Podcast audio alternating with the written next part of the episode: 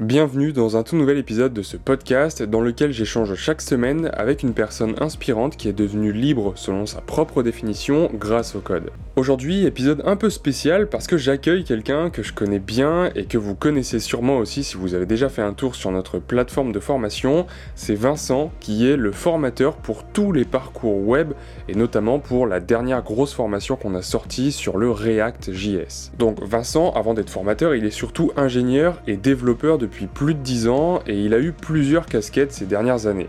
Entre CDI dans une grosse boîte de prestations, travailler pour un des plus grands constructeurs aéronautiques au monde, ou encore freelance pour diverses entreprises plus ou moins grosses, on peut dire que l'expérience, c'est pas ce qui manque à Vincent. Et il va justement nous partager tout ça dans cet épisode. Donc si ce podcast vous plaît, n'hésitez pas à nous le faire savoir en donnant votre avis sur Apple Podcast. Et en attendant, moi je vous laisse apprécier mon échange passionnant avec Vincent.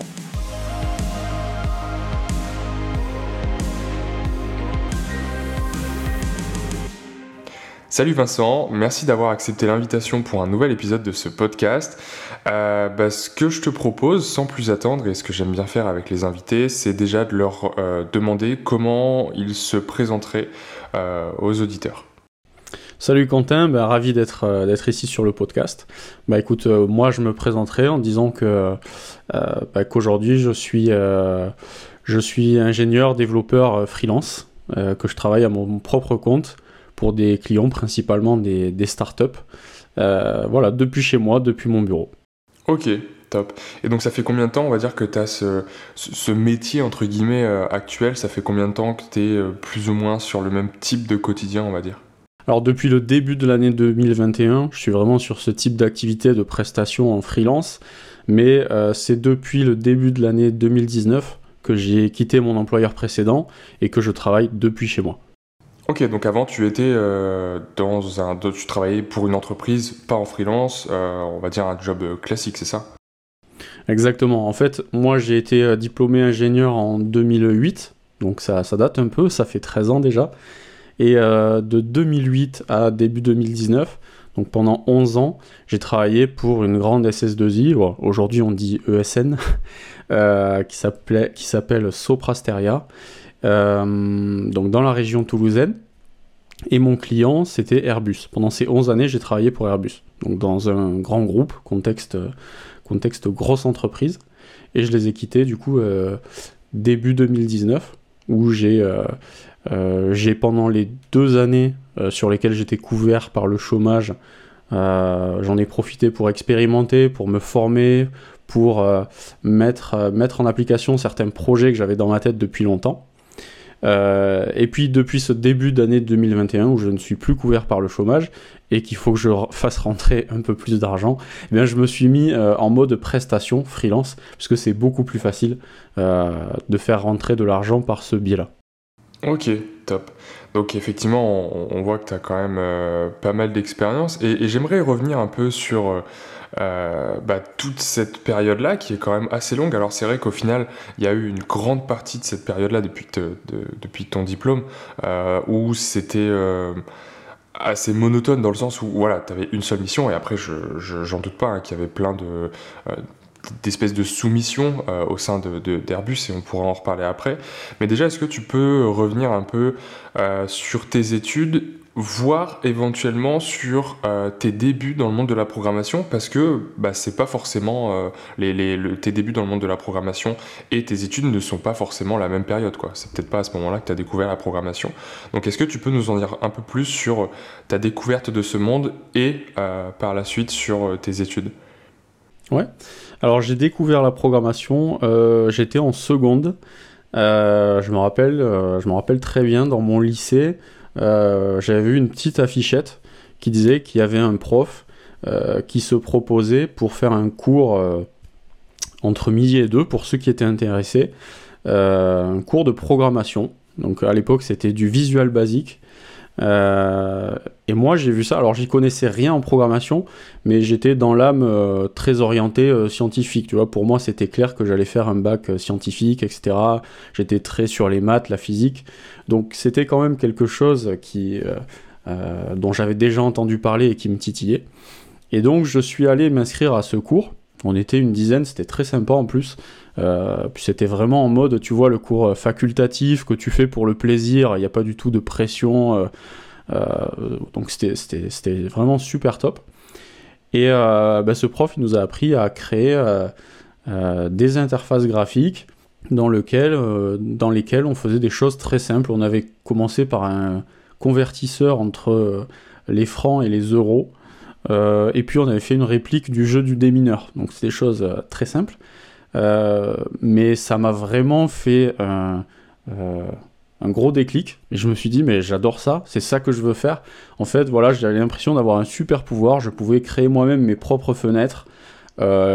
dire ici je vais mettre une zone de texte, ici je vais mettre une image. Quand je vais cliquer sur le bouton, ça va faire ça. Et je trouvais que c'était un super moyen de, euh, bah, de laisser parler sa créativité en fait. Donc de suite j'ai accroché avec ça. Ouais carrément. Ok, trop bien. Et, euh, et, donc là, forcément, tu me parles de, de, visual basique que moi je ne connais absolument pas, euh, qui t'a permis de découvrir le monde des interfaces graphiques. Et aujourd'hui, donc, tu es développeur quand même assez orienté web, et on pourra en reparler après. Donc, forcément, quelque chose qui est, bah, qui contient toujours des interfaces graphiques. Est-ce que tout de suite su en fait que la programmation et le fait d'écrire des lignes de code et d'avoir un résultat, euh, ça te plaisait? Alors ça oui, mais est-ce qu'il y avait tout de suite cet aspect interface graphique ou est-ce que peut-être que par la suite, euh, durant tes études ou peut-être euh, un peu dans, tes, différents jobs, est-ce que tu as eu l'occasion de toucher à des choses beaucoup plus proches de la machine? Donc quand je dis proche de la machine, pour les auditeurs, c'est voilà quelque chose qui contient peut-être moins d'interface graphique où on va manier directement peut-être la mémoire, voilà, des choses très, euh, euh, très proches du matériel. Est-ce que tu as eu l'occasion d'en toucher un peu? Est-ce que ça t'a dégoûté? Ou... comment, comment justement tu vois ces autres branches euh, du développement? Ouais, alors effectivement, ce qui m'a plu au départ, c'était les, interfaces graphiques, parce que c'est un peu le, c'est un peu ce qui fait plaisir au départ quand on commence à gratter la surface de la programmation, de pouvoir construire ses propres interfaces graphiques, mais après rapidement, euh, rapidement aussi on se met à écrire des... Euh, en visual basique, on appelait ça des routines, des fonctions en fait, hein, qui, qui, font des traitements euh, en arrière-plan, et ce qui va plus tard en fait se décliner sous ce qu'on appelle le développement back-end. Ça, ça me plaisait aussi. Donc j'ai toujours aimé les deux aspects, même si en premier, c'est l'aspect graphique qui m'a le plus plu. Après, pour répondre à ta question sur le langage plus proche de la machine, ça par contre c'est un truc qui m'attire pas spécialement. J'en ai fait pendant mes études d'ingénieur. On avait fait ça avec un langage qui s'appelait euh, du VHDL, si je me rappelle bien, et qui consistait à développer des applications de temps réel euh, voilà, qui sont utilisés. Alors moi je disais j'ai beaucoup travaillé pour Airbus et je sais que justement chez Airbus, il y en a qui font du VHDL parce qu'il faut des systèmes temps réel dans les avions. Donc c'est quelque chose qui existe vraiment euh, en production, qui est vraiment utilisé. Mais pour le coup, euh, tous ces aspects assembleur, temps réel, manipuler les bits, les octets, tout ça très proche de la machine, c'est quelque chose dont je suis pas forcément très proche. Ouais, j'ai connu aussi et je partage ton avis. Ok, top. Et donc, est-ce que, euh, donc voilà, donc tu as, découvert la, programmation en seconde. Euh, après, tu as eu encore euh, deux petites années pour, on va dire, un peu faire ton choix, enfin, même plutôt une année, parce qu'on choisit assez vite le, son orientation après le bac. à ce moment-là, tu étais dans quel état d'esprit? Est-ce que tu savais déjà que tu voulais faire des études dans ce domaine-là? D'après ce que j'ai compris, plutôt oui. Mais comment tu as fait ton choix? Est-ce qu'il y a eu un parcours comme ça qui est sorti euh, qui, est sorti par rapport aux autres? Ou est-ce que tu as mis longtemps à choisir? Quelles étaient les différentes possibilités euh, qui se sont présentées à toi euh, après le bac? Ouais, c'était pas facile de, choisir où aller après le bac. Parce que c'est vrai que la programmation m'intéressait mais c'était pas pas hyper répandu comme comme cursus à l'époque et j'étais assez, euh, j'étais assez partagé. Je savais pas vraiment comment me projeter dans les, euh, on va dire, dans les dix années qui arrivaient, quel métier je voulais faire, etc. Euh, donc j'ai commencé à m'inscrire au départ dans les facs à Toulouse et à Bordeaux, donc dans lesquels j'avais j'avais été reçu. Il n'y a, a, pas de problème de toute façon pour rentrer dans les facs. Ensuite, sur le, conseil ou ouais, sur le conseil de certains profs, parce qu'il se trouve que, alors c'est pas pour me la raconter, mais il se trouve qu'au lycée, j'étais plutôt parmi les bons élèves. Donc on m'avait, on m'avait un peu encouragé à aller m'inscrire en prépa, donc maths sup, maths ce que j'ai fait, j'avais été reçu aussi, mais euh, j'avais entendu tellement d'échos sur la prépa. Alors, j'espère que je vais pas trop décourager les auditeurs s'il y a des jeunes auditeurs qui t'écoutent. Mais c'est vrai que euh, on a tous entendu ces rumeurs. Hein, quand on est en maths sup, euh, bah, on se lève, on fait des maths, on sort plus, on voit plus d'amis, on ouvre même plus ses volets, on n'a plus de week-end, on fait que bosser, que bosser. Et bah, moi, par rapport à mon caractère personnel, à mes émotions, c'est quelque chose qui me stressait beaucoup c'est quelque chose avec lequel j'avais, qui me faisait très peur.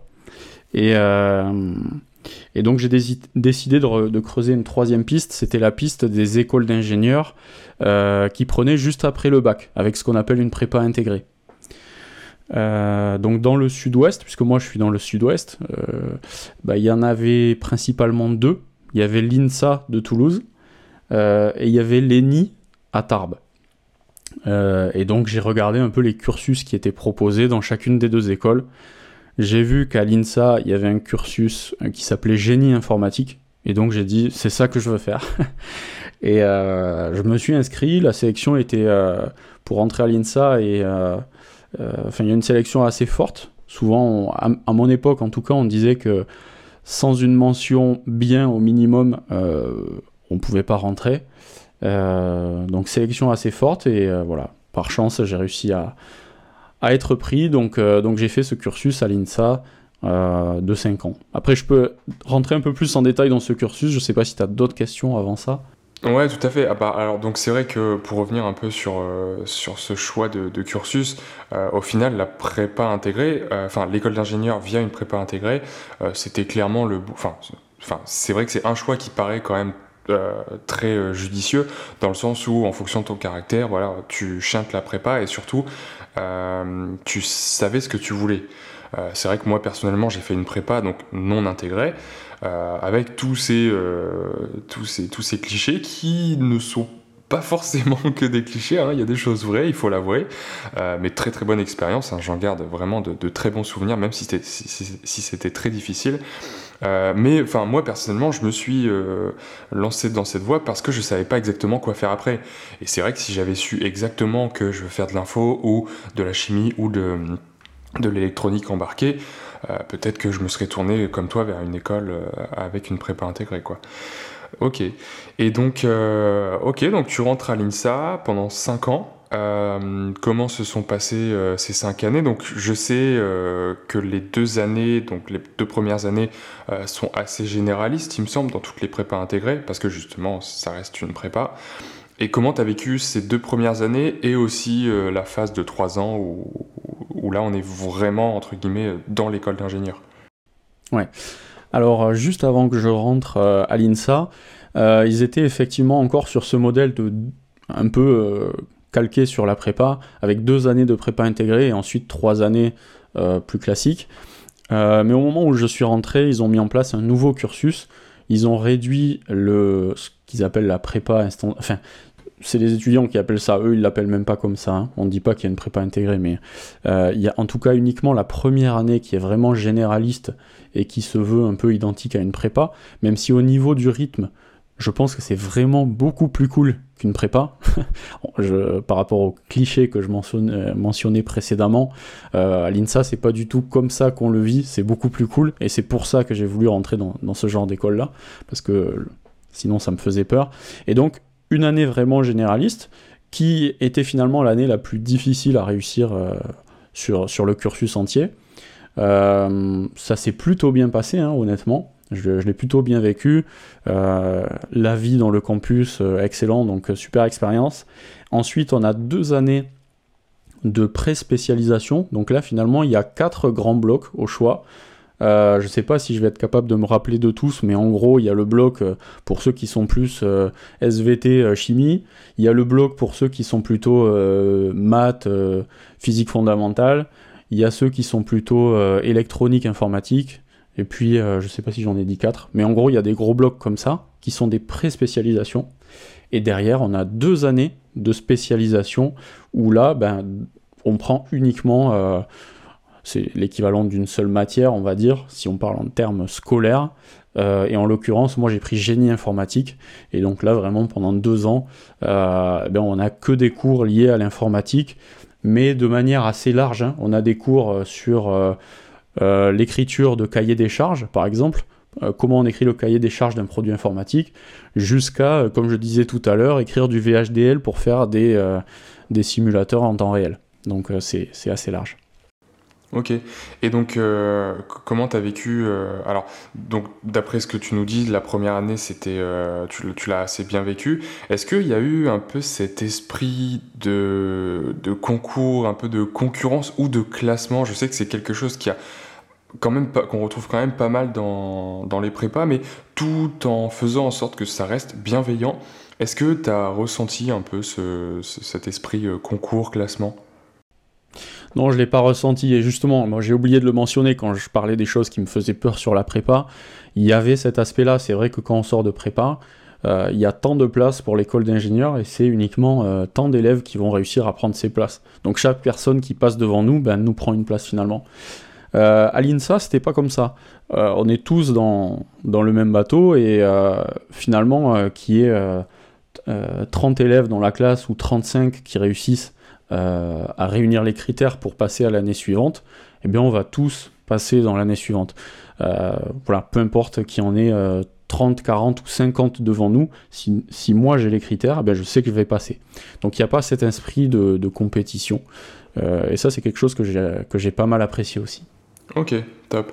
Et, deuxième question par rapport à ça, est-ce que le fait que la première année soit assez généraliste et peut-être aussi un peu la deuxième, voire également un peu la troisième, euh, est-ce que ça t'a frustré? Tu nous dis par exemple que tu avais des cours de, VHDL, donc un peu plus embarqués, donc a priori des choses qui t'intéressent un peu moins. Est-ce que ça t'a frustré de devoir apprendre plein de choses en même temps? Et, euh, bah, et déjà, est-ce que selon toi, euh, il y a eu seulement une petite partie des cours qui t'intéressait, ou est-ce que tout t'intéressait? Et, est-ce que si euh, jamais seulement une petite partie des cours t'intéressait, est-ce que le reste était vraiment un poids pour toi ou c'était vraiment ok pendant 5 ans j'apprends plein de choses, c'est le kiff total et puis on va essayer d'acquérir un maximum de connaissances? Ouais, je l'ai vraiment pris du, bon côté. je, suis, je suis assez curieux de manière générale de tout ce qui tourne autour du monde scientifique. Donc ça m'a pas dérangé en école d'ingénieur de creuser des choses euh, en chimie, en physique, euh, en thermodynamique. C'est des choses que j'ai trouvées super intéressantes. Je savais très bien que je voudrais pas euh, y faire ma carrière, mais voilà, j'étais content de savoir c'est quoi le spin d'un électron, comment on calcule la vitesse d'un fluide en fonction de tel ou tel truc. J'ai trouvé ça hyper intéressant. Euh, même si voilà, c'est des choses, on n'est pas fait pour ça. Moi, je me rappelle, euh, par exemple, en thermodynamique, euh, je galérais vraiment. C'était vraiment pas facile, mais n'empêche que voilà, j'ai réussi à prendre les choses plutôt du bon côté en me disant, bah, tout ça, c'est du, bagage qui pourrait éventuellement me servir, que ce soit dans ma culture ou, ou tout simplement parce que ça m'intéresse. Mais je sais très bien que je vais finir sur la, sur la branche informatique et qu'au moment venu, on fera que de l'info et que ça sera top. Ouais, c'est vrai qu'il y avait peut-être ça aussi, comme il n'y avait pas cette euh, barrière au bout de deux ans qu'on a entre, euh, enfin cette barrière, cet obstacle à franchir euh, qu'il y a au bout de deux ans quand on fait une prépa générale, qui est donc le concours. C'est vrai que du coup, comme tu n'avais pas ce concours à la fin, tu t'es dit, bon, je vais aller apprendre des compétences, je sais pertinemment que j'en aurai plus ou très peu besoin par la suite parce que je vais me spécialiser dans tel ou tel domaine. Euh, donc la seule pression, on va dire, entre guillemets, c'était juste euh, les partiels à la fin euh, du semestre ou à la fin de l'année. Et après, tu savais pertinemment que, ok, bah, si tu maîtrises pas tout, c'est pas très grave tant que tu as les bases qui te permettent d'avoir une note minimale à l'examen final. Quoi. Ok, top. Et d'accord, donc du coup, on arrive sur les dernières années de ton école d'ingénieur. Euh, comment tu as vécu la fin de ton école d'ingénieur? Est-ce que euh, tu savais déjà pertinemment où tu allais te retrouver euh, après avoir obtenu ton diplôme? Est-ce que c'était le flou total? Est-ce que tu as paniqué Comment vraiment tu as géré cette transition entre les derniers mois et la dernière année d'école d'ingénieur et ton entrée dans le monde du travail? Et, déjà, combien de temps a duré cette transition? Parce que peut-être que ça s'est fait sur plusieurs mois. Ouais. Donc en cinquième année, on n'a que six mois de cours. On n'a que le premier semestre et le deuxième semestre est consacré à un stage qui est la, la plupart du temps un stage de pré-embauche et qui commence de mémoire en février. Donc, euh, donc finalement, voilà, on travaille de septembre à, à, janvier et ensuite on attaque notre, notre stage. Donc comment ça s'est passé? Bah, Au début de la, cinquième année, euh, on sait qu'il va falloir qu'on commence à chercher notre fameux stage euh, de fin d'études et que probablement il y a de grandes chances que ça débouche sur notre premier emploi. Donc les profs commencent à nous préparer, voilà. il va falloir faire des CV, des lettres de motivation, commencer à trouver des entreprises, etc. Et puis en parallèle, ils nous disent, euh, on vous propose, on fait ça depuis plusieurs années, on vous propose de participer à des simulations d'entretien. Donc euh, on vous donne un, rendez-vous ici dans l'école et on vous fait venir et comme si c'était un entretien d'embauche. Et puis à la fin on vous dit bah euh, là t'as été bon, là t'as pas été bon, etc. Donc la plupart des étudiants s'inscrivent, moi y compris, à ces sessions-là. Et puis il se trouve que quelque chose qui nous avait pas dit, c'est que dans ces sessions d'entretien, euh, d'entraînement, normalement. Il y avait à la fois des profs qui étaient là effectivement pour nous faire des retours, mais il y avait sur certains créneaux des professionnels qui, venaient compléter en fait, puisque les profs n'étaient pas assez nombreux, des professionnels euh, du recrutement de, certaines entreprises qui eux ils trouvaient leur compte dans le sens où bah, quand ils voyaient un, étudiant qui avait l'air plutôt bon, euh, bah, en fait ils, essayaient de le recruter aussi. Et, et, donc, voilà, et donc euh, ce qui s'est passé, moi, c'est que j'ai fait mon entretien avec euh, une recruteuse de, de, Sopra Steria. Alors à l'époque, c'était Sopra Group, on n'avait pas fusionné avec Steria encore. Euh, donc moi, j'arrivais, pour moi, c'était une simulation, hein, je savais même pas, j'avais pas trop compris qui c'était en fait. et on a fait l'entretien, et puis à la fin, elle m'a dit, bah écoute, elle m'a demandé quelles seraient mes, qu'est-ce que j'aimerais faire concrètement Donc moi j'avais manifesté mon, mon, souhait de travailler dans le web. Euh, m'a dit bah écoute on a un projet euh, pour Airbus là euh, qui va faire telle et telle chose. si ça t'intéresse, on peut te prendre pour, pour ton stage de fin d'études et, démarrer en, fin, en février. Et moi je me suis renseigné sur la boîte, effectivement c'était une grosse boîte qui avait, alors les SS2I, aujourd'hui on dit ESN, n'ont pas forcément bonne presse mais Sopra Group était plutôt dans le haut du panier. D'ailleurs, ça s'est confirmé, puisque moi j'ai passé 11 années super là-bas. Euh, donc je, me suis renseigné, je me suis dit, bah c'est une super opportunité, le client c'est Airbus, ça peut permettre d'évoluer par la suite, pourquoi pas de rentrer chez Airbus, etc. Et donc finalement, je me suis retrouvé là à faire mon stage euh, dans cette boîte, alors que j'avais pas fait le moindre CV ni la moindre lettre de motivation pour chercher euh, un emploi. Donc c'était plutôt cool, ça s'est fait de manière plutôt fluide pour le coup. Et euh, voilà comment je me suis retrouvé euh, dans le monde du travail. Ok, top. Et après, alors peut-être, donc ça, il peut y avoir plein de facteurs à tout ça. Tu nous disais que, en tout cas, au, lycée, tu étais un élève assez doué. est-ce que ça c'est, enfin, est-ce que c'était toujours le cas par la suite ou au contraire, enfin, je sais que moi, moi, c'était le cas au lycée. Bon, voilà, c'était, j'avais plus ou moins de facilité. Euh, mais forcément, en prépa, on se retrouve avec plein de profils du même type, plein d'élèves qui sont euh, très doués dans leur domaine. Et, euh, forcément, bah là, comme on se compare assez facilement en tant qu'être humain, bah, les, niveaux sont, recalibrés. Quoi. Et est-ce que tu avais toujours cette sensation d'être plus ou moins dans le haut de tableau, même s'il n'y avait pas forcément de compétition euh, durant l'école, et, ce, qui, ce qui peut-être est euh, une façon d'expliquer que euh, cette personne qui t'a recruté avait vraiment senti un potentiel en toi par rapport à peut-être d'autres profils qui étaient moins motivés? Bah écoute, j'étais plutôt oui dans la moitié du haut du tableau, mais effectivement, comme tu dis, quand on rentre dans ce genre d'école, c'est comment dire, il y, a, beaucoup plus d'élèves de ce niveau-là. Euh, après, pour être totalement transparent, je ne sais pas de quels éléments elle disposait en entretien, je ne sais pas si elle avait euh, les dossiers, je ne sais, pas, euh, je sais pas du tout quels éléments elle avait. donc c'est difficile à expliquer pourquoi elle m'a proposé ça. Je, pense, je pense tout simplement qu'on était à une époque, en 2008, on était en plein boom, vraiment, ils cherchaient énormément de main-d'œuvre dans ce secteur-là.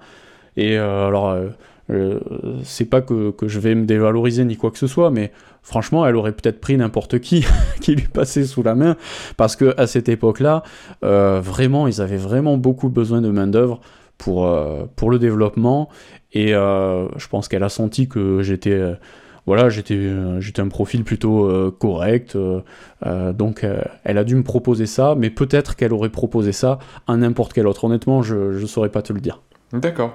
Ok, top. Et donc, comment s'est passé? Donc, alors, tu as eu effectivement ce, premier stage de six mois. Euh, déjà, est-ce que tu as senti une différence entre le, premier, enfin, le, stage pendant les, six mois de stage et euh, ton embauche après? Alors, je, je, spoil un peu, mais tu nous as dit que tu as passé 11 ans à travailler pour Airbus, donc je suppose qu'à la fin de ton stage, tu as été embauché.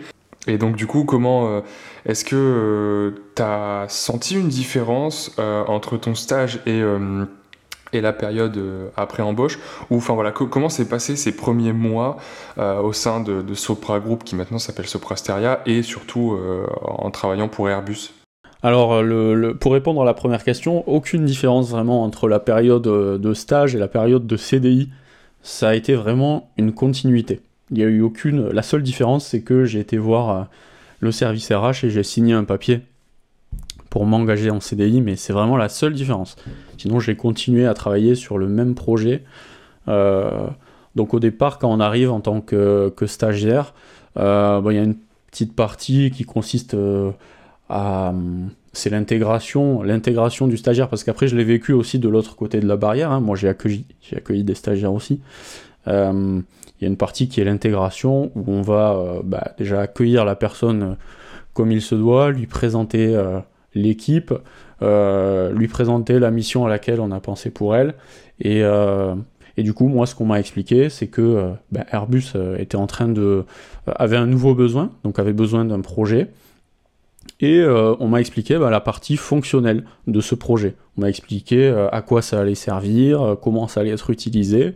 Et donc il y a, une personne qui est restée, c'était mon tuteur de stage en fait, hein, qui est resté pas mal de temps avec moi pour m'expliquer un peu tout le contexte euh, de ce projet-là.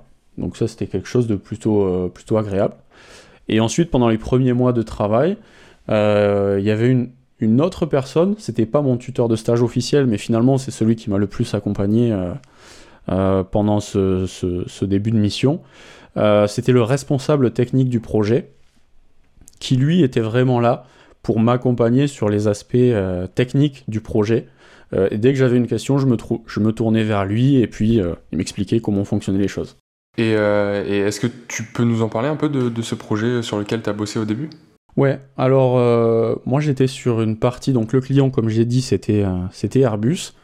Il y a une branche chez Airbus qui s'occupe de tous les documents de maintenance. Donc là par exemple dans, dans ta voiture, euh, je sais pas si tu as une voiture, mais si tu en as une dans ta voiture, dans ta boîte à gants, tu as peut-être euh, manuel d'utilisation qui, fait peut-être euh, 3 ou 400 pages. Euh, ben pour un avion, c'est pareil, sauf que ça fait peut-être 25 000 pages. et en fait, il y a des dizaines de manuels différents. Donc, il y a un manuel qui explique effectivement quand j'ai une panne, comment je change la roue d'un avion, euh, si j'ai euh, du kérosène qui fuit, comment je répare la fuite euh, Ça, c'est un premier type de manuel. Un autre, type de manuel, ça va être, euh, je sais pas, par exemple, quelle pièce est interchangeable avec quelle autre pièce, parce que quand on est en panne dans un aéroport, ben, il n'y a peut-être pas toutes les pièces sur place, mais on peut peut-être utiliser une autre à la place. Enfin, il y a, plein, plein, plein de manuels qui font des milliers de pages chacun. C'est une documentation colossale à gérer. Et euh, cette documentation ensuite est intégrée dans plusieurs logiciels euh, qui s'adressent à plusieurs populations différentes. Les populations, ça peut être euh, des pilotes de ligne, ça peut être des mécaniciens, ça peut être des responsables de compagnies aériennes.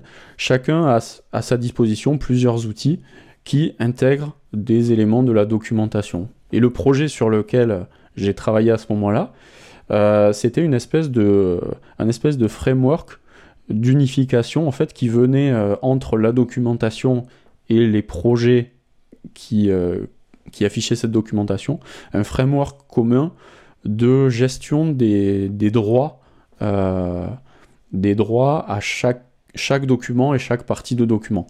Par exemple, Air France, vu qu'Air France nous a acheté, quand je dis nous, je me mets à la place d'Airbus, Air France nous a acheté des A318 à 319, bah, du coup, ils ont le droit d'accéder à la doc des A318 à 319, mais ils n'ont peut-être pas le droit d'accéder à la documentation des A321, etc., etc. Voilà. Parce que les clients d'Airbus, donc moi, mon client, c'était Airbus, qui est fabricant d'avions, et les clients d'Airbus, ce sont les compagnies aériennes, Air France, EasyJet, etc., qui leur achètent des avions. Ouais, tout à fait. D'accord. Ok, euh, et, justement pour ce projet, est-ce que euh, tu avais... Alors, déjà, est-ce que tu, quand tu t'es lancé sur ce projet, tu avais les compétences nécessaires? Est-ce qu'il y avait vraiment euh, un gap entre ce que tu savais et ce qu'il fallait savoir pour travailler sur ce projet? Voilà, quelles ont été les, les, choses sur lesquelles tu as dû te former au début? Ouais, il y avait des gaps.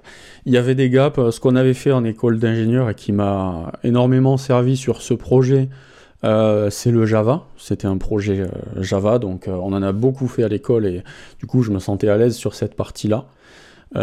également le SQL, puisqu'on travaillait avec des bases de données Oracle SQL, et ça on l'avait pas mal fait en école, donc je me sentais plutôt à l'aise là-dessus. Mais il y avait quand même des, gros gaps, hein, parce que l'utilisation qu'on fait de Java dans des projets d'école et ce qu'on peut faire dans une entreprise comme Airbus, euh, c'est le même langage, mais c'est pas pareil. Quand on est en train de travailler dessus, c'est vraiment pas pareil. Et euh, en l'occurrence, ce qu'on s'aperçoit, c'est qu'il y a l'utilisation de certains euh, frameworks qu'on voit pas forcément en école. Et à juste titre, je pense, puisque tous les deux ans ou tous les trois ans, c'est jamais les mêmes frameworks qui sont à la mode.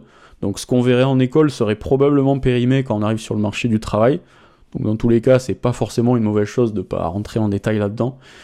Mais sur mon exemple, euh, par exemple sur ce projet-là, je me rappelle qu'on travaillait avec euh, un framework qui s'appelait euh, Struts, dont j'avais jamais entendu parler.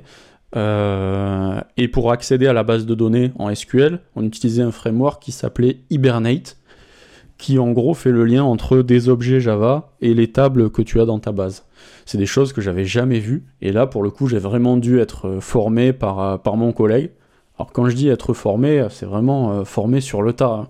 On essaye de faire des choses, on galère, euh, on regarde la doc en ligne, euh, on essaye de chercher, puis on appelle son collègue pour débloquer, et puis on continue de chercher, etc. C'est pas je pars trois jours en formation et puis et puis je reviens et je sais bosser. Non, c'est vraiment sur le tas, dans le dur. Ok, Top.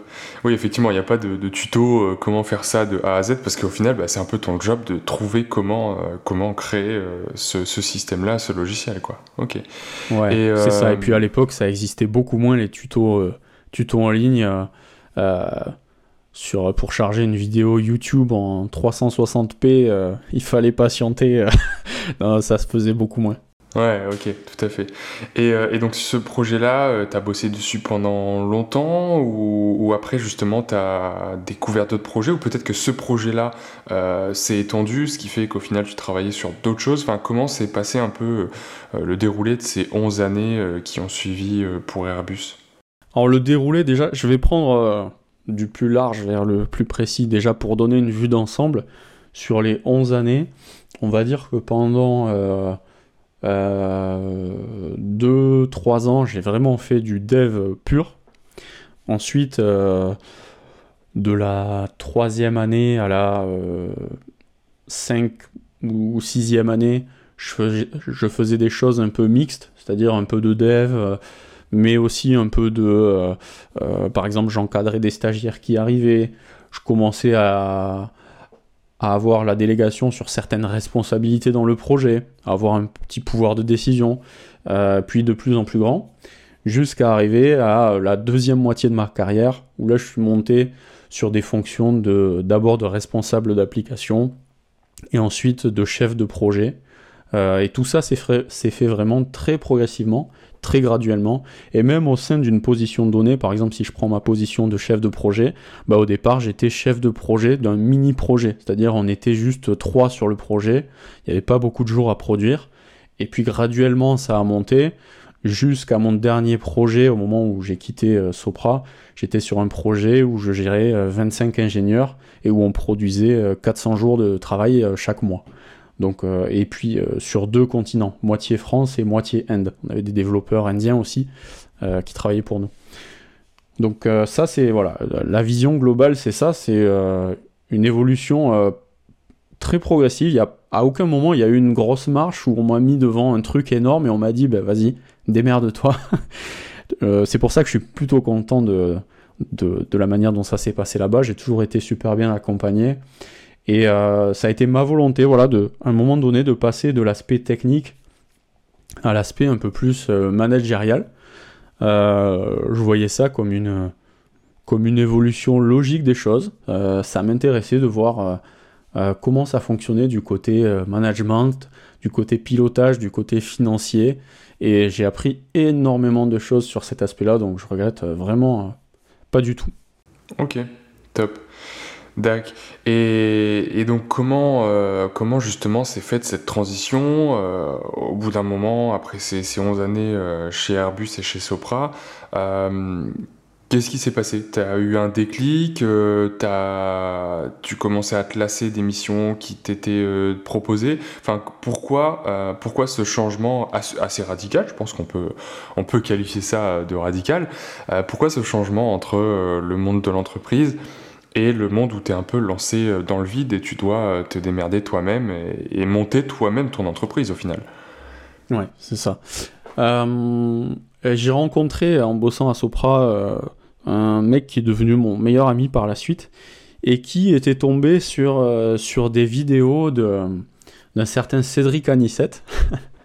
euh, je sais pas si tu le connais, c'est euh, quelqu'un qui a beaucoup investi dans l'immobilier et qui vend euh, beaucoup de, de formations en immobilier. donc au départ, c'était assez modeste. ce que Cédric Anissette proposait sur son blog, c'était comment il avait acheté des parkings, euh, puis comment il avait acheté un appartement, etc. Donc c'était vraiment les débuts de Cédric Anissette. Aujourd'hui, il est multimillionnaire, mais à l'époque, c'était vraiment ses débuts.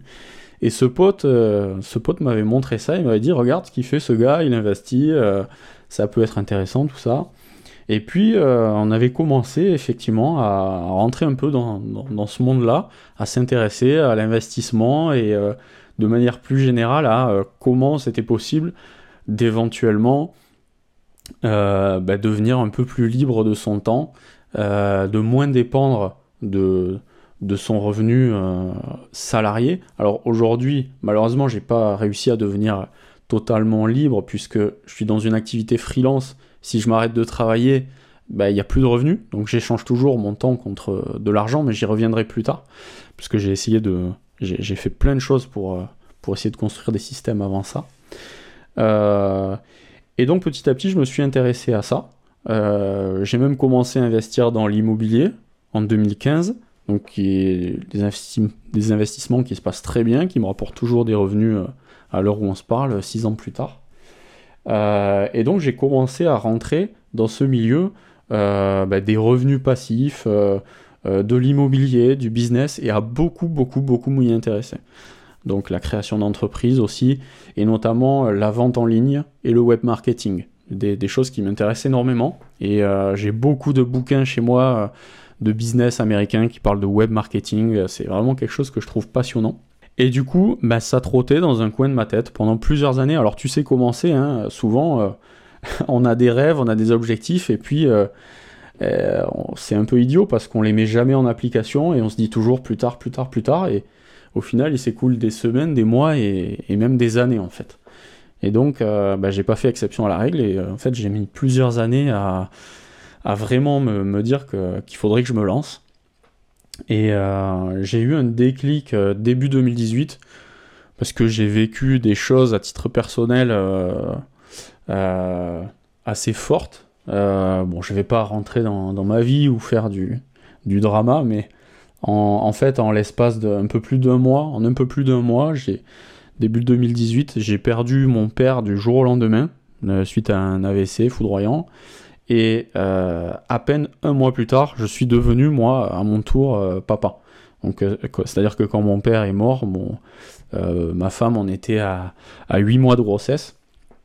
Et donc j'ai vécu ces deux événements qui sont probablement les deux événements les plus marquants de ma vie à, à, peu près un mois d'intervalle. Et, et inconsciemment, je pense que inconsciemment, tout ça m'a fait revoir ma vision de la vie, euh, qu'est-ce qui est vraiment important dans la vie, quelles sont mes priorités dans la vie, qu'est-ce que je veux dans la vie. Et à titre professionnel, ben, je me suis réveillé un matin, c'était comme une évidence. Ben, je veux plus en fait travailler pour un patron que je connais même pas et qu'on me dise ce que je dois faire et avoir un job stressant puisque quand on est chef de projet et qu'on a 25 personnes, on a des enjeux assez, assez énormes en face et on est stressé vraiment tous les jours.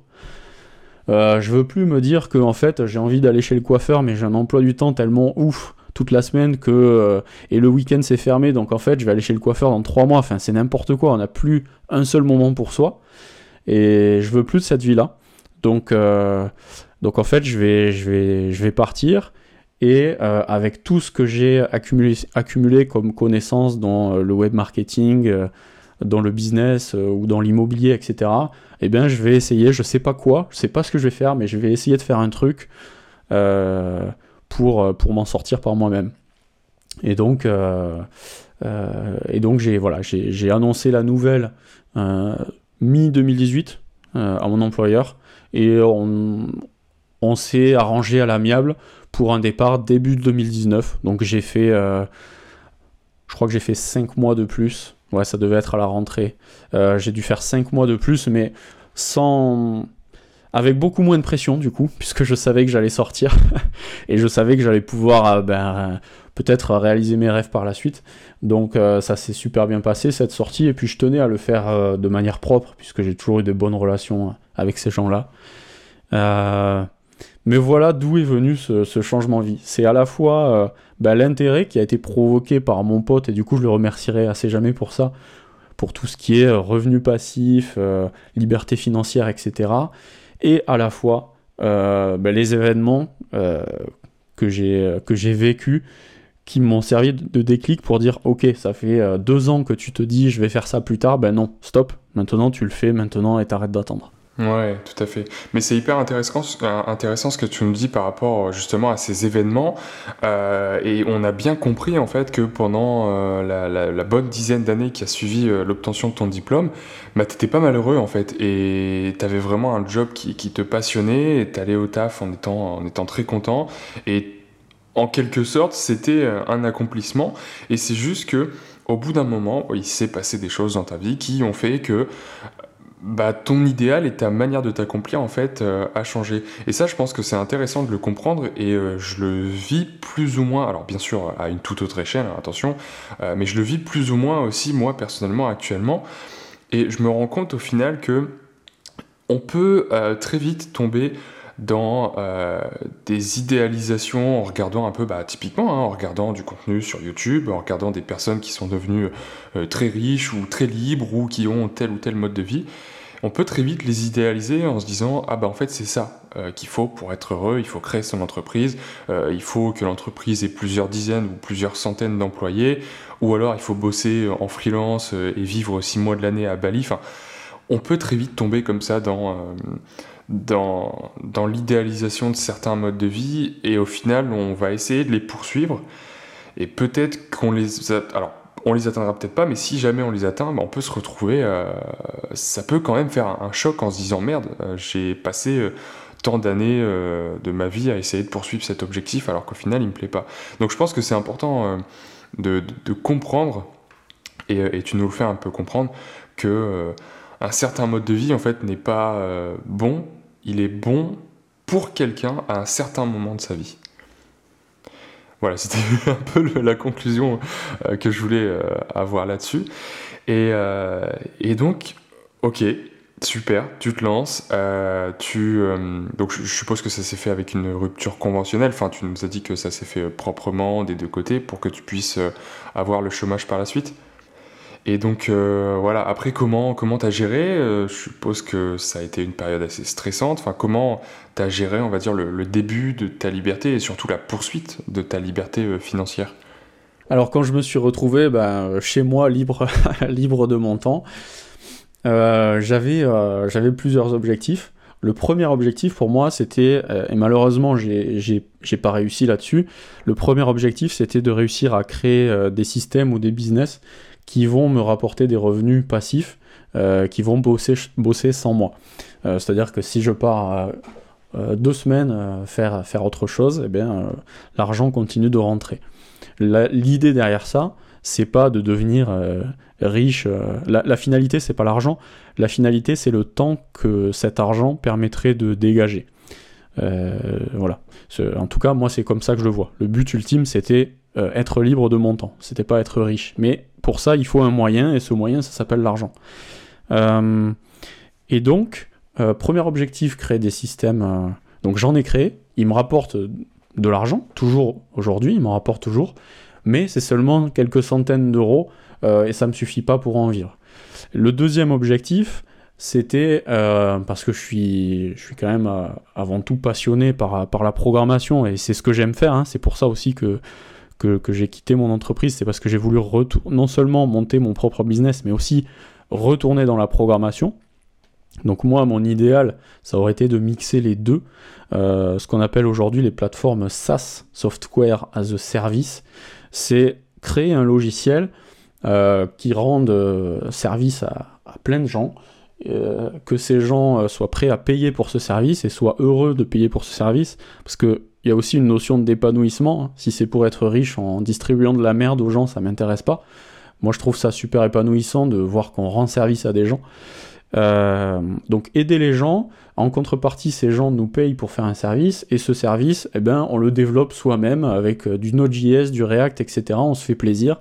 C'est ça euh, vraiment que, je visais. Donc pour moi, la première étape, c'était euh, de me remettre à niveau. Parce que quand on travaille pour un grand groupe comme Airbus, il y a plein d'avantages. on a des process automatisés, donc tout ce qui est DevOps, tout ça, pour moi, ça me parlait déjà. Parce que dans les grands groupes, c'est, on est à fond sur ces sujets-là. Par contre, au niveau du choix des technos, dans ces grands groupes, on est souvent sur des technos euh, euh, qui datent de plusieurs années. Pourquoi? C'est parce qu'à chaque fois qu'il y a une décision, ça passe par 10 000 couches, euh, ça prend 3 ans à prendre une décision, et quand on choisit un langage de programmation, on reste pendant 15 ans sur ce langage. et du coup, pour moi, l'étape numéro 1, c'était me, me remettre à niveau sur les nouvelles technos. Donc j'ai fait une espèce d'étude de marché des technos euh, qui, existaient euh, en 2019. Euh, et je voulais choisir bah, les technos les plus pertinentes, donc côté front-end, côté back-end, côté mobile, je connaissais pas du tout le mobile, et côté base de données aussi. Et donc j'ai fait, j'ai regardé pas mal de vidéos qui comparaient plusieurs technos, et du coup j'ai fait, mon choix. je voulais me remettre à niveau, donc côté front-end, j'ai choisi React.js, Côté back-end, j'ai choisi Node.js. Euh, côté mobile, React Native. Et côté base de données, euh, MongoDB, que je connaissais pas du tout. Je connaissais bien SQL, mais pas Mongo. Du coup, j'ai pris ces quatre technos et je me suis dit, ben, maintenant, tu vas développer des projets avec ces quatre technos et, euh, et, tu vas te faire les dents là-dessus. et voilà, et du coup, j'ai commencé à développer des projets. J'ai profité du temps couvert par le chômage pour me remettre à niveau là-dessus. Ok. et voilà un peu la euh, stratégie que j'avais au départ. D'accord. Ouais, oui, effectivement, c'est important, je pense, de le préciser que tu avais bien une stratégie. C'est pas. Euh, enfin. On peut voir ça comme se lancer dans le vide, et c'est un peu vrai dans, certains cas et dans un sens, euh, mais c'est effectivement aussi avoir une stratégie, un plan, peut-être que tu avais aussi un plan de backup en te disant euh, si jamais au bout de tant de, mois ou tant d'années j'ai pas réussi euh, à, je sais pas, voilà, tu avais peut-être des objectifs financiers ou des chiffres, enfin des choses concrètes, tu t'étais dit ok dans ce cas-là je retourne à un job où j'ai des solutions, etc. etc. Ok. Et, et donc est-ce que, voilà, est-ce que tu peux nous parler un peu des, des premiers projets que tu as lancés? Tu nous dis que il marche toujours un peu aujourd'hui. Euh, est-ce que tu peux nous en parler un peu en détail de ces projets-là? Yes, donc mon premier projet, euh, ça a été dans le domaine de l'immobilier. J'ai créé un projet sous forme de SaaS, donc, euh, dont je parlais tout à l'heure, donc un logiciel que je vendais sous forme d'abonnement mensuel. Donc c'est une extension de Google Chrome on, donc, on l'installe sur son Google Chrome et euh, à partir de là, quand on fait une recherche immobilière dans le bon coin ou dans ce loger, sur chaque résultat d'annonce, on a des petites infos supplémentaires qui apparaissent et qui sont les infos pertinentes pour des investisseurs immobiliers. Alors, je le disais euh, précédemment, j'avais commencé à m'intéresser à l'immobilier. J'étais pas mal rentré dans ce milieu-là, dans des groupes euh, de discussion, d'échanges, etc. Donc, ça m'intéressait à titre personnel et aussi en tant qu'entrepreneur, je savais ce dont les investisseurs avaient besoin pour, pour trier les annonces. Et donc, une fois qu'on a installé ce, logiciel, on a euh, sur chaque annonce, par exemple, le prix au mètre carré, avec un indicateur rouge, jaune ou vert. Euh, on a le montant des charges de copropriété, etc. Donc on a des indicateurs qui en un coup d'œil vont nous dire ok bah là sur cette page de résultats j'ai par exemple 40 annonces en un coup d'œil je sais que sur ces 40 annonces les 4 ou 5 qu'il faut absolument que j'aille voir c'est euh, ces 4 ou 5 là parce que euh, elles apparaissent en vert et que l'outil les a préanalysées. D'accord. Donc ça c'est un outil que j'ai fait. il existe toujours, hein, enfin je le vends toujours, c'est euh, ça s'appelle Trouver la bonne affaire, tout simplement. Et euh, donc j'ai fait un site, trouverlabonneaffaire.com, qui est un site très basique, qui sert juste à présenter une petite vidéo de démo et à s'abonner. Derrière, du coup, euh, ça m'a permis de voir aussi les concepts de paiement. Donc j'ai utilisé Stripe pour encaisser les paiements, la notion de paiement récurrent. quand il y a une carte bleue qui échoue, bah, comment on réessaie un paiement? C'est plein, de choses intéressantes, je trouve, d'un point de vue entrepreneurial, de voir ces aspects-là, plateforme de paiement. Euh, et donc c'est un, projet qui, euh, le jour où je l'ai lancé, bah, en fait je me suis appuyé sur mon audience Facebook, j'ai fait une annonce sur Facebook avec un peu de teasing, tout ça. Et dès le premier jour, j'ai fait 8000 euros de vente. Donc là, j'étais euh, comme un fou. j'ai sauté au plafond. Alors en fait, je proposais deux formules. Une formule abonnement mensuel à 9 euros par mois et une formule abonnement annuel à 90 euros par mois. Donc l'avantage pour ceux qui prenaient l'abonnement annuel, c'est qu'ils payaient l'équivalent de 10 mois pour 12 mois de service en fait. Et donc euh, ça avait plutôt bien marché. La plupart des gens avaient euh, choisi euh, l'abonnement à, annuel à 90 euros. Et du coup, comme j'ai eu bah, pas loin d'une centaine de clients, ben, c'est monté direct à ce chiffre-là. Bon, après, ce qu'il faut se dire, c'est que vu que c'est des abonnements annuels, on touche l'argent une fois et après pendant 12 mois on touche plus. Donc il faut bien faire ces calculs. Donc après sur le résiduel, ce qu'on appelle le résiduel, c'est-à-dire le revenu récurrent, que ce soit les abonnements mensuels ou les nouveaux abonnements qui arrivent chaque mois, euh, c'est un projet qui aujourd'hui me rapporte à peu près, on va dire, 400 euh, ou 500 euros par mois. Euh, donc c'est pas ce que je touche moi à titre perso, c'est ce qui va sur le compte de mon entreprise donc je vais pas rentrer dans les sujets de fiscalité et de taxes parce que parce que c'est compliqué. Mais euh, équivalent à titre perso, on pourrait dire que ça me rapporte 200-300 euh, euros par mois. Donc c'est pas du tout quelque chose qui me permet de vivre, mais c'est quand même quelque chose que je suis content d'avoir fait parce que euh, bah, c'est vraiment un vrai SaaS, certes qui rapporte pas énormément d'argent, mais j'ai mis tout en application de A à Z. donc voilà, ça, c'était ma première expérience. Ouais, ce qui est important de noter, c'est que euh, à l'heure actuelle, tu as très peu, voire pas du tout de maintenance euh, sur ce projet-là. Ça te demande très, enfin, très, très peu de temps. Ouais, vraiment, vraiment très peu de temps. J'ai vraiment tout automatisé. Et la seule chose où j'ai besoin d'un peu de temps, c'est euh, quand Le Bon Coin change la structure de sa page, puisque ça s'appuie un peu sur du web scraping. Donc on va chercher à tel endroit de la page l'info du prix de la surface quand il change la, page, ben, il faut que je réajuste mon sélecteur CSS pour, aller chercher l'info au bon endroit. En moyenne, ça arrive deux fois par an, donc euh, je le corrige en une heure, et puis euh, voilà. Ok, top. Euh, et, donc du coup, tu nous, tu nous dis que c'est ton premier projet. Il y en a d'autres comme ça qui, qui fonctionnent un peu encore aujourd'hui en, en, passif? Alors, les seules choses qui fonctionnent un peu en passif, c'est l'aspect formation. Je me suis lancé aussi sur euh, sur la formation bah, avec toi, euh, entre autres. Euh, donc formation en développement web, formation React, etc. Donc ça, c'est des choses qui tournent un peu en, fond aussi. Et après, sinon, j'ai fait deux autres projets. Alors, je vais pas m'étendre autant parce que je m'aperçois que j'ai beaucoup parlé sur le premier. Mais pour dire rapidement, deux autres projets que j'ai, que j'ai développés. Il y en a un premier, c'est une application mobile qui me rapporte quasiment pas d'argent, mais je voulais absolument développer une application mobile parce que je voulais avoir une corde supplémentaire à mon arc. Euh, donc c'est une application, euh, c'est une sorte de Facebook, copie de Facebook, c'est un réseau social en fait, mais uniquement pour les investisseurs en immobilier. Donc c'est un espace d'échange pour les investisseurs en immobilier. Aujourd'hui, il y a 14 000 inscrits sur ce réseau social. Et donc tous les jours, des gens posent des questions. si j'achète un appartement 5 pièces est-ce que, et que je veux le découper en 3 studios, quelle démarche il faut faire euh, si, euh, si j'ai de l'amiante dans, euh, dans mes combles, qu'est-ce que je dois faire? Ça, peut être tout et n'importe quoi en rapport avec l'investissement immobilier. Et c'est un super projet dans le sens où j'ai des gens tous les jours qui m'écrivent des messages privés, puisque c'est comme un Facebook, du coup il y a aussi un Messenger dans, dans l'appli. Tous les jours des gens qui m'écrivent ouais merci beaucoup pour ton appli, c'est génial, j'en apprends tous les jours, etc. Donc en termes financiers, ça me rapporte pas. Par contre, en termes, euh, bah, j'ai effectivement ajouté une corde à mon arc pour les applis mobiles.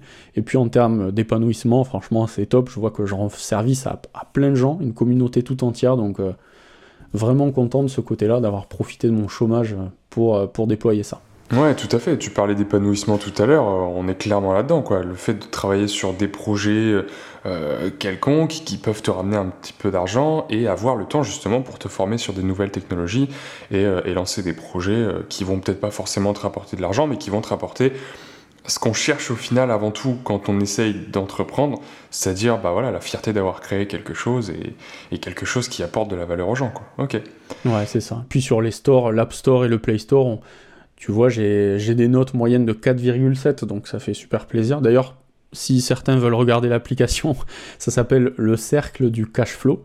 Donc le cash flow en immobilier, c'est euh, ce qui reste dans notre poche après avoir encaissé le loyer, mais euh, été débité euh, des mensualités de crédit, des assurances, des, etc. etc. Donc j'ai repris ce terme un peu, ce, terme du jargon, ça s'appelle le cercle du cash flow.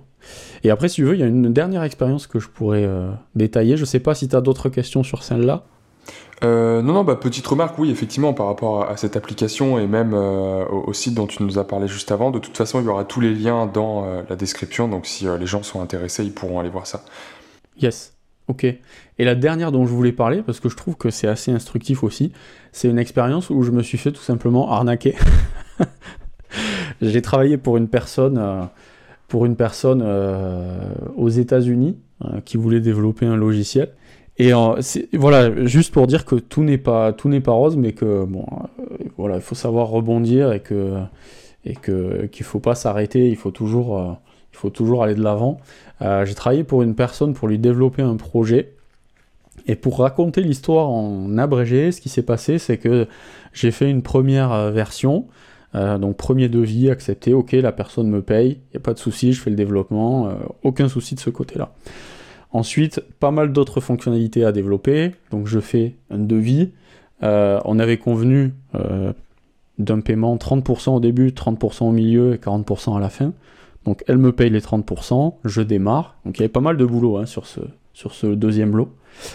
Et puis arrivé au milieu du deuxième lot, à peu près au moment où le paiement devait se faire, quand on a abordé ces questions de paiement, ben, cette personne euh, me dit, euh, ben, en fait, euh, je regarde combien ça me coûte là de faire un devis, et puis elle me dit, je dis pas que tu surchiffres ou que ton tarif est trop cher, je pense que tu es dans les bons prix, c'est juste que je m'aperçois que par rapport au produit final que je veux développer, je vais encore te demander des dizaines de fonctionnalités supplémentaires, et je suis en train de m'en percevoir que ce produit, en fait, il va me coûter peut-être 50 000 dollars ou 100 000 dollars à développer.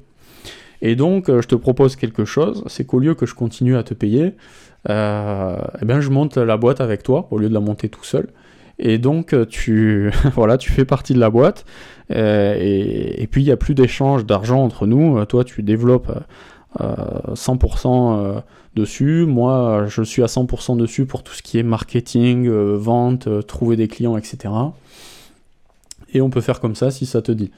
Ouais, moi j'y viens travailler gratuitement pour moi. Euh. ben, en fait, elle m'a proposé de m'associer avec elle. Ouais, ouais, ouais tout à fait, euh, mais bon.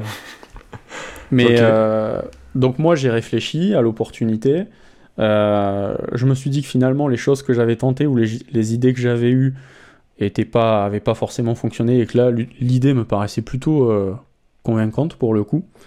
bon, j'en ai pas parlé, mais en gros c'était une une plateforme de podcast privé où les gens qui font des podcasts, par exemple les formateurs en ligne, vont pouvoir mettre leur contenu réservé uniquement à leurs abonnés payants. donc c'est des podcasts privés. Voilà, uniquement leurs abonnés payants vont pouvoir y accéder. Et nous, on facture l'abonnement à ce service. Donc je croyais au projet et puis j'ai dit bon allez go c'est parti euh, on fait comme ça.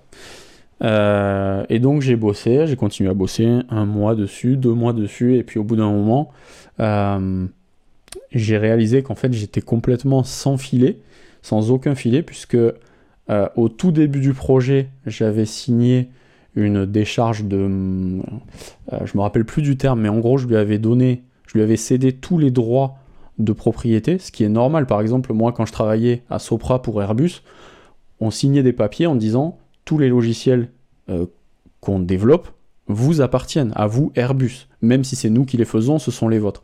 Donc voilà, c'est pour ça que ça m'a pas choqué, je l'ai fait, ce qui est normal. Hein. Euh, donc c'est sa propriété. Euh, sauf qu'à partir du moment où elle me payait plus et où on était censé être associé, je travaillais sans rémunération pour euh, du code qui lui appartenait légalement. Et donc, s'il a décidé du jour au lendemain de partir avec mon code, bah, en fait, j'aurais pu rien dire du tout.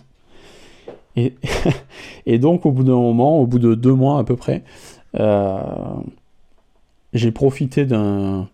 Euh, en fait, on devait refaire le projet en termes de, d'environnement Git. Donc en gros, on a fait un nouveau projet sur Git. Enfin, j'ai créé le nouveau projet sur Git, etc. J'ai tout, j'ai créé le nouveau projet. Et puis au moment de lui donner les droits sur Git, je me suis dit que en fait c'était peut-être le moment d'aborder le sujet. Et du coup, je lui ai dit que euh, en gros, moi j'étais sans filet, je me sentais pas du tout en sécurité, et que ce qui me paraîtrait normal, c'est que le temps que l'entreprise soit réellement euh, proclamé, soit acté, puisque cette entreprise, ça prend du temps de la créer. Ah oui, d'accord, parce que c'était euh, toujours pas, t'étais pas officiellement. Et non, ça prend vachement de temps. En plus, ça aurait été une entreprise créée aux États-Unis. Donc moi, je m'étais renseigné, c'est tout à fait possible, il hein, n'y a pas de souci d'être associé sur une entreprise aux États-Unis. Mais c'était pas encore acté. Donc moi là, j'étais, j'avais aucun, recours. Donc j'ai dit, ce qui me paraît très logique, c'est que tant que l'entreprise n'est pas créée, ben, je garde la, la propriété entre guillemets sur le code euh, que je produis euh, tant que l'entreprise n'est pas créée. Et puis dès qu'elle est créée, bah voilà, je te redonnerai les droits. De toute façon, tu n'as pas besoin du code, hein, puisque toi, tu, tu, fais du marketing, tu fais voilà. Et puis, euh, ben, elle, est, elle a pété un plomb en fait. Elle a, commencé, voilà, elle a commencé à m'envoyer des messages pas sympas, à dire que que j'étais en train de la voler. Enfin, elle a tout simplement pété un plomb. Je, je me l'explique pas vraiment en fait. Euh, donc c'est parti, euh, c'est parti en cacahuète. Et, euh, et elle a terminé la, conversation en disant Bah écoute, moi je vais trouver quelqu'un d'autre, je vais trouver quelqu'un d'autre, je vais te dédommager pour le temps passé, et puis on en reste là. Donc moi, vu la discussion, vu les mots qu'elle avait employés, de toute façon, j'avais plus. Enfin, pour moi, tout était brisé, j'avais plus envie de travailler avec quelqu'un comme ça. Donc j'ai dit, bah, j'ai dit, bah ok, soit, bah, paye-moi pour le temps passé et puis euh, on en reste là. Sauf qu'en fait, euh, bah, les, jours, les semaines, les mois sont passés. Euh, elle reportait, elle disait oui, je te paierai quand, machin. Et en fait, elle m'a jamais payé. Jamais, jamais. Donc moi, je me suis renseigné rapidement avec des avocats, mais il se trouve qu'en tant que Français, pour faire appliquer une sanction aux États-Unis, autant dire que tu as plus de chances de gagner au loto. Euh, parce que aller dire à, une juridiction américaine, nous en tant qu'avocats français, on vous dit que cette personne-là doit être condamnée, ils vous disent euh, allez vous faire voir, euh, voilà, ils s'en foutent. Et puis ils sont très procéduriers, donc il faut engager des frais colossaux pour, pour, pour tenter des poursuites et euh, tu as toi-même une perte de temps et d'énergie colossale par rapport à ce que tu pourrais faire. on appelle ça le coût d'opportunité. Tout le temps que tu passes à, gérer des, trucs comme ça, eh ben c'est de l'argent que tu perds sur d'autres choses que tu aurais pu faire à la place. Donc moi, j'avais pas envie de m'engager là-dedans. Et après avoir eu ces premiers échos comme quoi je m'engageais dans une, une peine perdue d'avance et que j'allais perdre des dizaines d'heures et des dizaines de milliers d'euros en avocat, j'ai décidé tout simplement de tirer un trait sur cette histoire et tout simplement d'en tirer les leçons euh, en me disant bah, que tout simplement si on me proposait de, de, m'associer, euh, eh bien, il fallait que chacun garde un peu sa part de contrôle. En l'occurrence, moi j'aurais dû garder la part de contrôle sur le code pour pas qu'elle puisse partir avec. Euh, et de manière globale, ben, euh, la confiance c'est bien, mais, euh, mais il faut pas aller trop loin non plus et il faut quand même des garde-fous. Donc voilà, je voulais mentionner cette expérience parce que c'est vrai que c'est juste pour dire que voilà, il faut tout le monde aura des revers dans sa vie et je peux te dire que c'est vraiment dur à encaisser quand quand tu mets en priorité numéro un dans ta vie, que tu as tout plaqué pour te dire maintenant je veux être libre de mon temps, faire ce que je veux de mon temps, et que tu as une personne qui te vole deux mois de ta vie, parce que pendant deux mois j'ai travaillé sur du code pour lequel j'ai gagné aucun argent et avec lequel elle est partie euh, sans me donner quoi que ce soit, moi j'estime que j'ai perdu deux mois de ma vie, donc ça fait vraiment très mal. Je pense que j'en suis pas toujours euh, remis. Mais euh, pour dire que voilà, faut, faut toujours essayer de, se dire bah tant pis j'ai fait une erreur, j'apprends ce qu'il y a à apprendre de cette leçon, et puis, et puis je continue, et surtout pas s'enliser dans dans des problèmes qui vont nous coûter du temps et de l'argent, et essayer de, de passer à autre chose. Ouais, tout à fait. Et puis c'est important aussi de, de, comprendre ça et de se dire, bah, c'est un peu dans un sens euh, le prix euh, à payer pour devenir libre. Parce que si, euh, enfin, pour devenir libre, justement, il faut se lancer, il faut créer son entreprise, au contraire de celui qui préfère plutôt un confort. Au prix de une partie de sa liberté et là au final c'est un peu c'est un peu la leçon que tu que tu nous donnes en disant bah Ouais, devenir libre, c'est pas si simple, euh, mais il faut justement euh, apprendre de ses erreurs et continuer à, chercher, par exemple, des missions freelance euh, pour justement acquérir cette liberté. Et donc aujourd'hui, tu, as, rebondi, tu as des nouveaux clients, si j'ai bien compris, tu bosses toujours en freelance à côté pour, pour d'autres personnes? Ouais, c'est ça. En fait, cette, cette expérience, c'était ma première expérience en tant que freelance, au sens, au sens où je développais quelque chose pour quelqu'un d'autre qui me payait pour, mon temps, puisque comme j'ai dit auparavant, j'étais sur la création de, mon appli mobile, de mon logiciel, etc. Je travaillais pour moi-même. C'était d'ailleurs mon, mon, but ultime. Hein. Euh, et là, la fin de cette expérience a coïncidé à peu près avec la fin de mon chômage. Et comme tu l'as dit tout à l'heure, oui, j'avais effectivement un, un, plan B dès le départ, une stratégie dès le départ, en me disant si ça fonctionne pas, eh bien j'aurai le plan B de proposer mes services en freelance.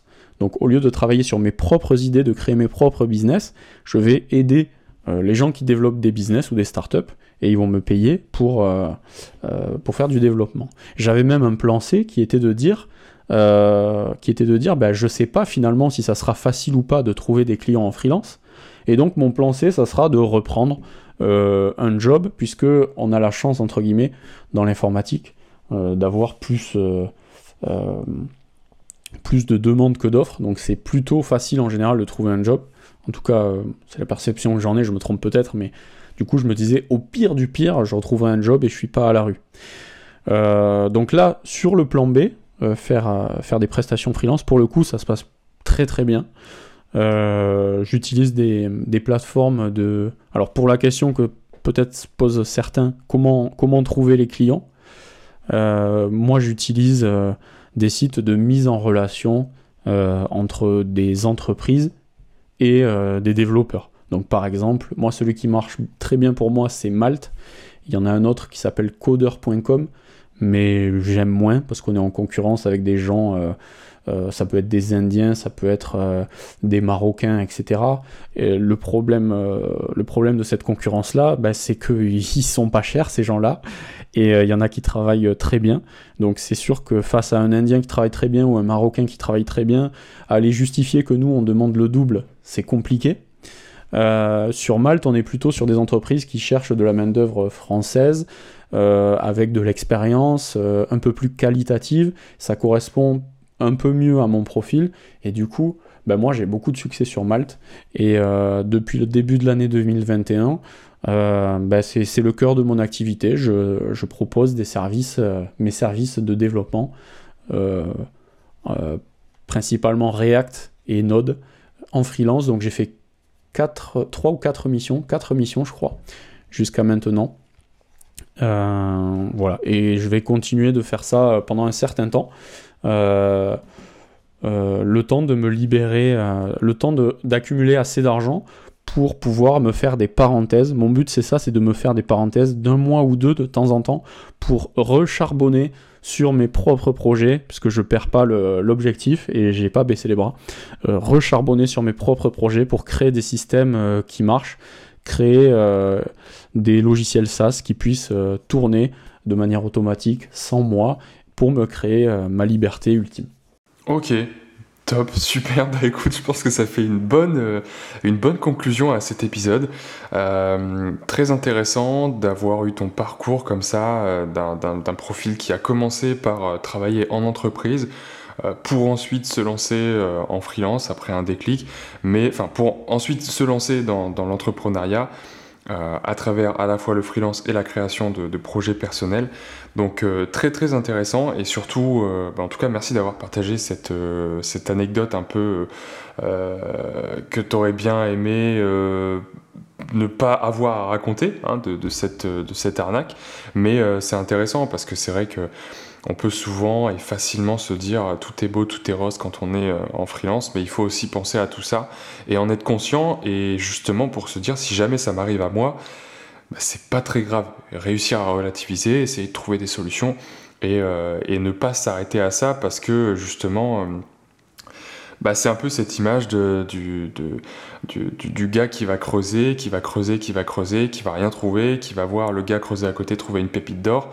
Euh, mais si ça se trouve, lui, s'il avait continué à creuser 10 euh, cm plus profond, il aurait trouvé, euh, je sais pas, un gisement de pétrole ou, autre chose. Quoi. Donc, bah, en tout cas, merci pour ton partage. et de rien, merci à toi pour l'invitation. Avec grand plaisir, et, c'était un peu euh, logique de t'inviter euh, en tant que formateur de la plateforme sur le podcast. Et j'ai une dernière petite question, est-ce que tu aurais une ressource à partager aux auditeurs? Euh, Alors, comme je t'ai dit avant d'enregistrer, hein, une ressource, ça peut être un livre, un site web, une série, un film, une application, un podcast, ou, ou même une personne qui t'a inspiré et que tu aimerais partager avec les auditeurs du podcast? Alors du coup, je vais prendre un angle un peu plus euh, web marketing, puisqu'effectivement, euh, il y a un bouquin particulièrement où quand je l'ai ouvert et quand je l'ai lu, j'ai dit waouh, c'est quoi ce truc? C'est euh, un, livre qui s'appelle Dotcom Secrets. Donc c'est en anglais, c'est un livre de Russell Brunson. Russell Brunson, c'est celui qui a fondé la plateforme ClickFunnels. C'est la plateforme leader mondiale en ce qui concerne les tunnels de vente. Et euh, pour ceux qui ne savent pas, un tunnel de vente, c'est l'art de, euh, euh, de créer un site web totalement focalisé sur la conversion et la vente. et donc dans ce livre, Dotcom Secrets, ben, il explique toutes les techniques qui permettent de créer un vrai tunnel de vente. Comment capturer des adresses mail, comment faire des upsells, comment faire des bump orders, tout ça, ça vous parle peut-être pas à ceux qui connaissent pas le sujet, mais c'est vraiment comment euh, décupler euh, ces ventes en ligne. Et si je dois citer un livre où vraiment j'ai fait waouh tout le long, c'est celui-ci, euh, vraiment hyper intéressant.